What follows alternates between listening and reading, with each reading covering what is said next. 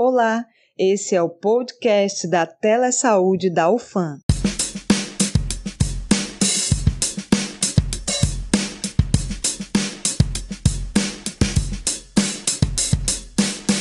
No episódio de hoje, nós vamos falar sobre o distanciamento social como medida no controle da Covid-19.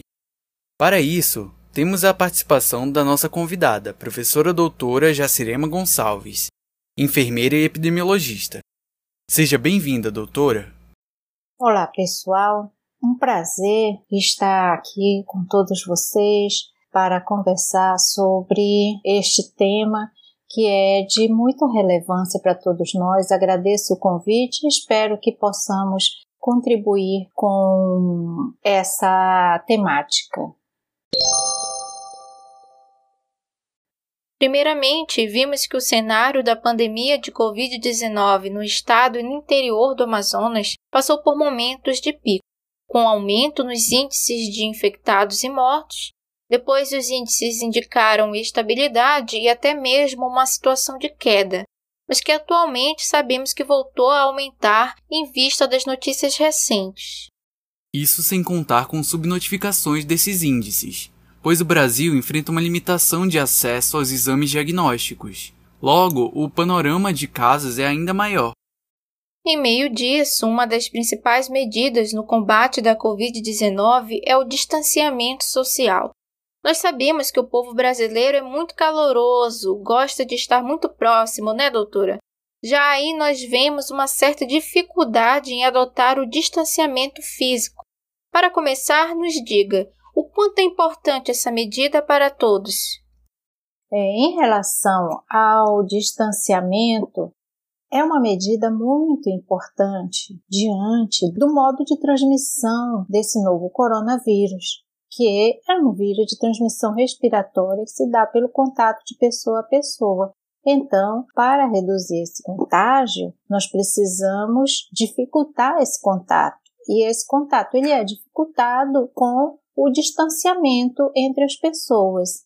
Uma outra questão é, é um vírus que foi identificado há pouco tempo, temos poucas informações a respeito, mas do que se sabe é a de que em ambientes fechados, onde não há circulação de ar, ele, se, ele é capaz de se manter em suspensão naquele ambiente. Então, se ele fica assim, todas as pessoas que compartilharem deste ar, elas poderão se infectar em maior ou em menor grau.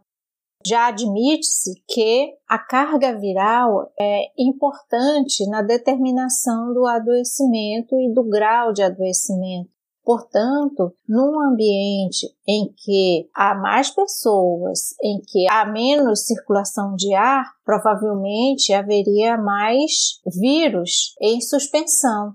Então, daí a importância de buscar esse distanciamento e quando precisar ter uma certa proximidade, que sejam em ambientes arejados. Quanto mais arejado, mais fácil o vírus se depositar em superfícies e aí ele não viria pela via respiratória diretamente. Essa é a lógica do distanciamento que a gente vem trabalhando. Mesmo assim, doutora, por que ainda há uma resistência por parte das pessoas com relação a essa medida? A resistência de algumas pessoas ou de grande parte das pessoas, pelo que nós vemos, pelo comportamento das pessoas em numa baixa adesão ao distanciamento social, ela decorre em uma parte por falta de conhecimento, falta de entendimento de como se dá essa transmissão algumas pessoas eu penso que há uma certa descrença, como se quisesse desafiar, ter superpoderes e dizer eu não vou ser atingida, coisa assim. E, é, de certa forma, que entre aspas, um dos problemas da infecção pelo novo coronavírus é que grande parte dos infectados ou não desenvolve sintomas ou desenvolve sintomas leves. E isso é como se não amedrontasse as pessoas, não gerasse esse temor de a pessoa se infectar e, da, e, e podendo até desenvolver formas graves ou chegar ao óbito. A outra questão é a própria força social que leva o modo de vida, que leva ao consumo, que leva à circulação das pessoas. Então, soma-se a necessidade de circulação, a vontade de desafiar, a descrença de que pode se infectar, a junção agora que nós já temos um certo número de pessoas que já se infectaram e já passaram da fase de transmissão, então isso vai perdendo força né, essa capacidade de adesão da população. Já sabemos que houve a retomada do comércio, em que grande parte dos serviços retornou, como restaurantes, shoppings, lojas e demais estabelecimentos. Quais são os desafios para a implementação do distanciamento social nesse novo normal? Eu acredito muito no distanciamento, porque se nós pensarmos na lógica da forma de transmissão, nas pesquisas que mostram sobre a carga viral, que mostram que o vírus fica em suspensão em ambientes fechados, em ambientes sem circulação, eu acredito que com o distanciamento social, o distanciamento físico, né, que é chamado, nós reduzimos essa possibilidade de encontrar com o vírus, porque não haveria esse espaço hábil para o vírus ir direto de uma pessoa a outra.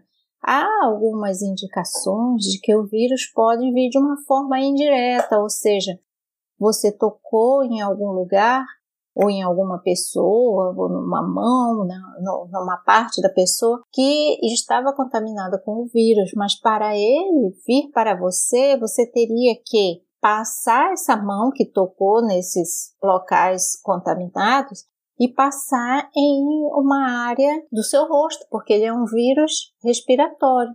Então ele entra pelas mucosas, olhos, nariz, boca, então teria que passar por isso. Além disso, ainda existe a questão da carga viral. Então, com o distanciamento, nós podemos reduzir essas possibilidades. É claro que isso precisa estar aliado às demais questões de higiene, é, de proteção, equipamentos de proteção individual, a depender do que a pessoa vai fazer. Há muito questionamento sobre o nível de proteção, o tipo de tecido, de máscaras caseiras, coisas desse tipo.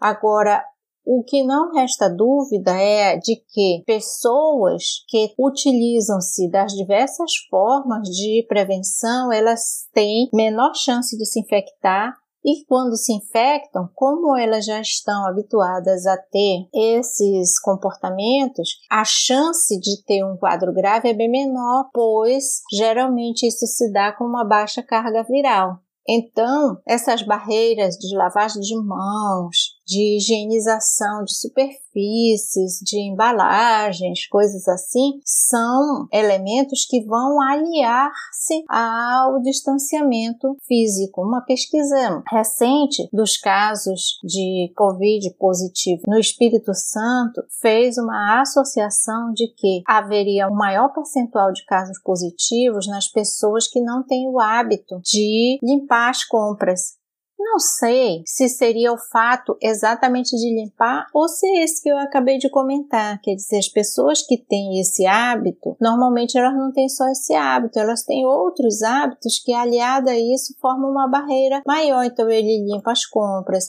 ele usa a lavagem das mãos com mais frequência, usa máscara, se preocupa com o distanciamento, e o distanciamento não é apenas ficar distante, mas também a pessoa ter consciência de que não estamos no momento de fazer coisas que promovam a aglomeração. Então, se você pode adiar alguma atividade, avalie. Avalie se é essencial você fazer determinado deslocamento, ir a determinada loja, comprar determinado objeto porque isso vai influenciar nesse grau de distanciamento, na mobilidade, porque quando você é, se desloca, você vai usar um transporte, você vai entrar em contato com outras pessoas e isso aumenta a chance de infecção.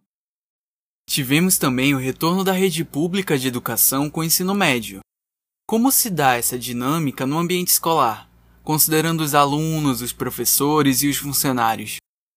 A dinâmica do distanciamento no ambiente escolar, ela deve ser a mesma. Entretanto, nós sabemos que lidando com jovens, com adolescentes, nós temos mais dificuldades de angariar a adesão desse público, pois é um público que tradicionalmente não acredita. Às vezes os jovens se sentem super-heróis, eles brincam com as coisas, e então tem essa parte do sujeito acreditar, do sujeito assumir determinado comportamento, ter responsabilidade, ter compromisso, que são várias coisas inerentes a essa faixa etária. No entanto, a gente tem um outro aspecto que é o próprio ambiente escolar, que se deve questionar, será que esse ambiente ele oferece condições de manter o distanciamento? É, a outra questão é que nós precisamos de uma política de saúde que dê respaldo para o retorno escolar, porque sabemos que não basta o distanciamento. Mesmo que haja um distanciamento físico, se houver uma pessoa infectada numa sala de aula que ela foi desenhada para funcionar somente com ar-condicionado, mesmo que as pessoas estejam distantes, as pessoas estão confinadas naquela sala de aula. E por muito tempo tem uma outra questão: quanto maior a carga viral, maior a chance de haver infecção. Então, as pessoas que ficam 4, 5 horas numa sala de aula, elas vão estar convivendo por muito mais tempo. Então, a questão maior é a necessidade de uma política de controle em que nós pudéssemos saber quem são os infectados, isolar, isolar seus contatos até que eles não ofereçam mais risco de transmissão. E isso na escola não está acontecendo. Os retornos escolares não foram programados dessa forma. Além dessa questão que a gente comentou sobre a estrutura, estrutura física Infelizmente, nós temos prédios de escolas que são escola mesmo, já nasceram como escola, mas a gente sabe que tem problemas de, de arquitetura, tem problemas de ventilação, quando falta energia, já tem que dispensar os estudantes porque não tem condições de funcionar sem ar-condicionado. Então, imagina como que pode dizer, não ligue o ar-condicionado, abra a janela, tem sala de aula que não tem janela. E tem as escolas que foram adaptadas. Aí a situação é pior ainda. É, e o professor é a ponta mais fraca dessa cadeia, porque o professor seria aquele que passaria mais tempo em contato com o vírus. Ele, se ele for de uma disciplina, ele vai circular em diversas salas, então ele vai ter contato com muito mais estudantes do que um único estudante só na sua sala de aula. Fora isso, o professor vai todos os dias e o professor vai do início ao fim do expediente, em contato com diversas fontes de vírus. Então, é uma coisa a se questionar sobre a possibilidade de haver um distanciamento em condições que são questionáveis.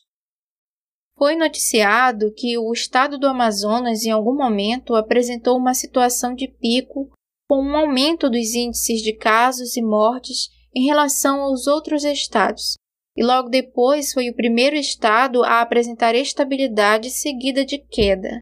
Com isso, surgiram as ideias de deixar a pandemia seguir seu curso natural ou a da chamada imunidade de rebanho. Lembrando que a Organização Mundial de Saúde, OMS, diz que essa não é uma medida para a pandemia. Do que se trata então, doutora, a imunidade de rebanho? Na sua opinião, quais são os riscos em adotar esse fator como medida para a Covid-19? A chamada imunidade de rebanho, ela é considerada uma atitude antiética, porque você está expondo, é como se fossem cobaias, então você está expondo a população a um risco evitável. E os riscos são muitos, porque a mortalidade a gente está vendo que é muito elevada. E a gravidade, a gente não tem também a dimensão, e nós só vamos saber isso no futuro, sobre as sequelas eu acho incorreto chamar aquele grupo de recuperados. Nós não temos nenhum estudo, não temos nenhum acompanhamento para dizer que os sujeitos foram recuperados. Nós não sabemos as sequelas. E essas sequelas, o serviço de saúde vai precisar se preparar para lidar com essa demanda e a população vai sofrer com isso. Porque imagina uma sequela que vai dificultar, que vai diminuir a qualidade de vida da pessoa. É muito complicado. É, o que acontece que na Covid-19 nós ainda não sabemos qual seria o limiar, qual é a quantidade de pessoas que vai se infectar, quais são as proteções. Há algumas coisas falando sobre uma proteção cruzada com outros coronavírus que a pessoa já possa ter tido contato na vida, mas tudo isso são conjecturas. Nós ainda não sabemos. O que nós percebemos é o seguinte: as cidades em que houve um grande número de casos no primeiro momento, logo no início da transmissão da doença, eles experimentaram uma redução, mas muitos deles voltaram a aumentar. E esse voltar a aumentar pode ser que seja justamente uma nova exposição a partir da abertura a partir do relaxamento das pessoas, porque num primeiro momento, mesmo que a gente tenha tido uma baixa adesão ao distanciamento, às medidas de controle de circulação, mas houve. Então o que que acontece? As pessoas que ficaram circulando se infectaram logo, e aí nós temos um conjunto de pessoas ainda que a gente chama ainda vulneráveis e que ficaram em casa e que são determinados grupos populacionais então, nós não temos a dimensão do quanto faltaria para a gente ter uma imunidade populacional que desse conta de responder a isso.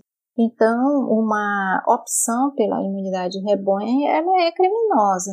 É, uma outra questão a este respeito é a de que nós devemos ter imunidades diferenciadas para determinados grupos, ou por faixa etária, ou por tipo de atividade que a pessoa desenvolva. E aí nós temos um outro grupo que não se sabe nada a respeito. O que nós vemos é a banalização da doença, é a banalização das mortes. Para se ter uma ideia, no mês de julho, o Amazonas manteve mais ou menos né, uma média de 800 casos notificados por dia. E isso foi circulando normal. Enquanto na Alemanha, o país todo, com 800 casos por dia, eles estavam no desespero, dizendo assim: nós voltamos a agora a aumentar nossos casos, precisamos controlar e vamos fazer isso e aquilo. E outros países menos comentados, o controle da doença é muito rigoroso. Então, um caso para eles já é um alarde, eles já fecham tudo e começam a procurar os contatos e começam a vigiar as fronteiras e começam a vigiar quem chega para fazer quarentena para evitar a disseminação do vírus. Então, a banalização da infecção em nosso meio é um problema muito grave.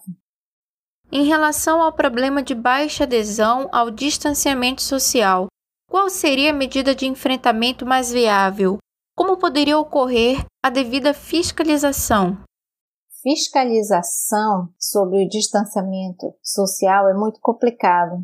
É, todas as medidas que envolvem força, envolvem poder, elas geram conflitos e aí dificulta mais. O interessante é quando você consegue a adesão da população e a adesão ela se dá pela conscientização.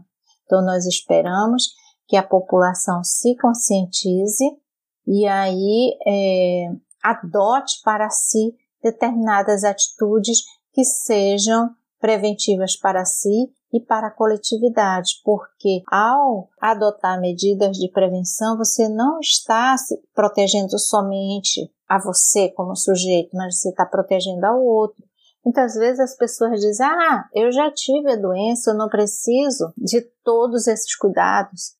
Acontece que o vírus ele pode ser levado por meio dos seus objetos, por meio do seu modo de vida.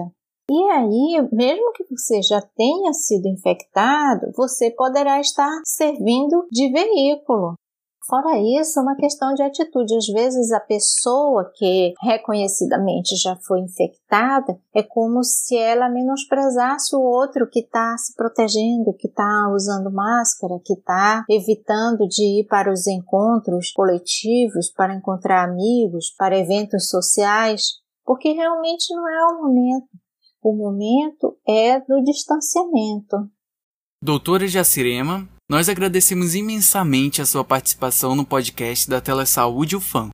Para encerrarmos, nós gostaríamos que a senhora fizesse um apelo aos nossos ouvintes com relação a essa e a outras medidas que salvam vidas.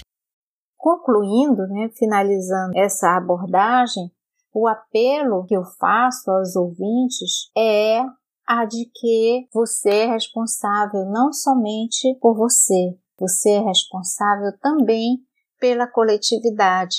Então, um caso é muito grave e esse caso pode ser um caso que vá a óbito, que é o evento fatal. Embora nós tenhamos falado que as sequelas também podem ser devastadoras, mas o óbito é o fatal que não vai ter jeito nenhum. E nós não sabemos qual vai ser o sujeito que vai evoluir de uma forma não esperada.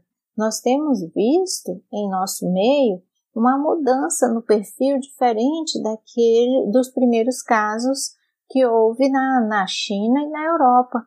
Nós temos tido mais casos em pessoas com idade mais baixas, temos tido casos graves, longas internações, muitos profissionais de saúde que faleceram, então essas perdas são inestimáveis. E aí, se nós não podemos fazer alguma coisa de concreto, nós precisamos mostrar a nossa responsabilidade. E a nossa responsabilidade está no distanciamento, nas medidas preventivas e no respeito ao próximo. Então, chegamos ao fim desse episódio. Agradecemos a vocês, nossos queridos ouvintes, por acompanharem nosso podcast. Se você gostou, compartilhe com seus amigos o nosso conteúdo e não percam o próximo episódio. Uma boa semana a todos!